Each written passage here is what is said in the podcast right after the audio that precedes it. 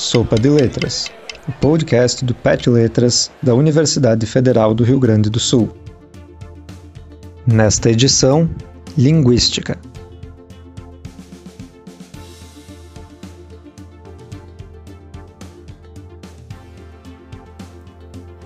Eu não tenho sotaque.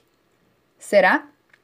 Acreditar que somente o outro tem sotaque pode gerar atitudes preconceituosas até mesmo entre pessoas que falam a mesma língua. Quem não percebe que a produção oral de um estrangeiro falando português ou de um brasileiro que mora em outro estado é diferente e parece ter sons peculiares cujas características nos chamam a atenção?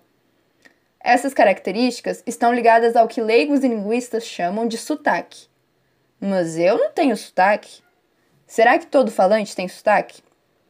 Certo dia, um grupo de alunos de engenharia conversava sobre as dificuldades que os brasileiros têm ao aprender inglês. Segundo eles, o maior obstáculo seria a pronúncia das palavras.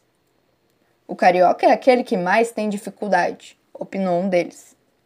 O outro complementou: Sim, os carioca pronunciam tudo errado. Eles falam um S estranho, chiado.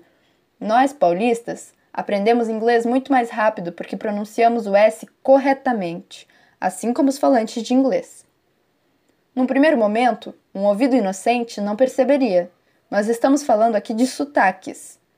O que leva as pessoas a acreditarem que alguns grupos falam mais certo que outros e produzem os sons de forma correta é a convicção de que somente o outro tem sotaque.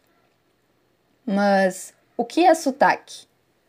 Segundo o linguista brasileiro Matoso Câmara Júnior, sotaque é o conjunto de sons que caracterizam a fala de pessoas que vivem numa região ou de pessoas falando em uma língua estrangeira. Além dos sons, fatores como a melodia também individualiza a maneira de falar de pessoas que possuem diferentes sotaques.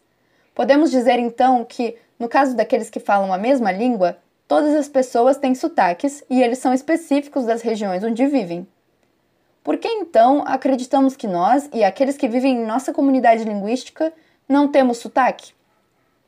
Isso ocorre porque, na verdade, não percebemos os traços fonológicos, ou seja, as características dos sons que são produzidos por aqueles que nos cercam por serem naturais para nós, pois são os mesmos que nós produzimos. Quando nos deparamos com alguém que produz o S ou o R, por exemplo, de forma diferente da nossa, reagimos com estranhamento por essa pronúncia ser distinta da nossa própria e atribuímos esse fenômeno à presença de sotaque. Mas na verdade, nós também temos sotaque, apenas não o percebemos. Acreditar que somente o outro tem sotaque pode gerar atitudes preconceituosas até mesmo entre pessoas que falam a mesma língua, mas dominam dialetos diferentes. Muita piada se faz com as vogais abertas, tais como o som da letra O em hospital ou E em mesada, características do sotaque nordestino, ou sobre o R, chamado de caipira, importa.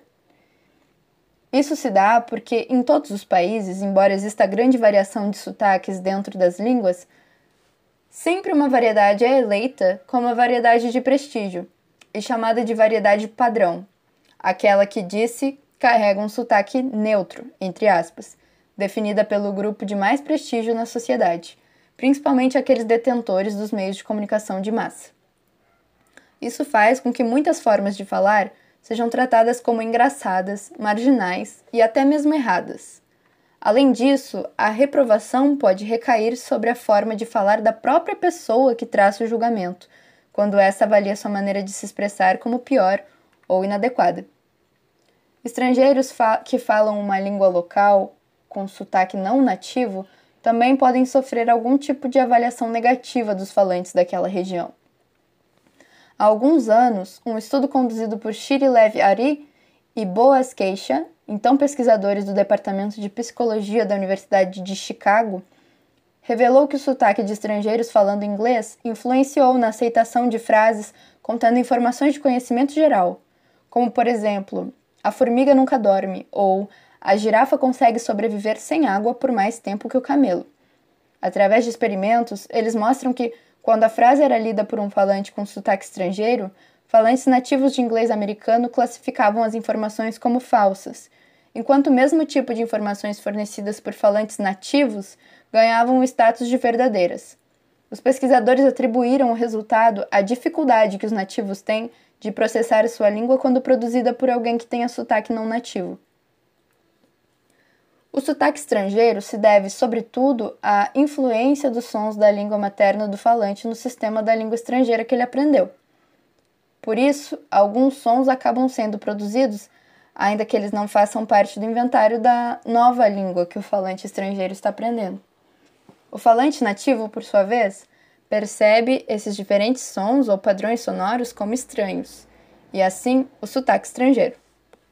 A riqueza que diferentes sotaques podem trazer para a língua local ou estrangeira é muito grande.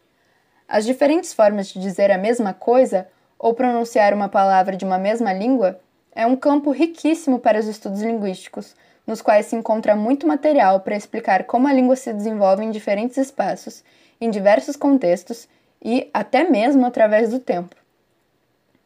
Além disso, o sotaque carrega traços da identidade das pessoas, traços que envolvem fatores afetivos e sensação de pertencimento a um determinado grupo, pois através do modo que alguém pronuncia os sons, pode-se reconhecer a origem do falante.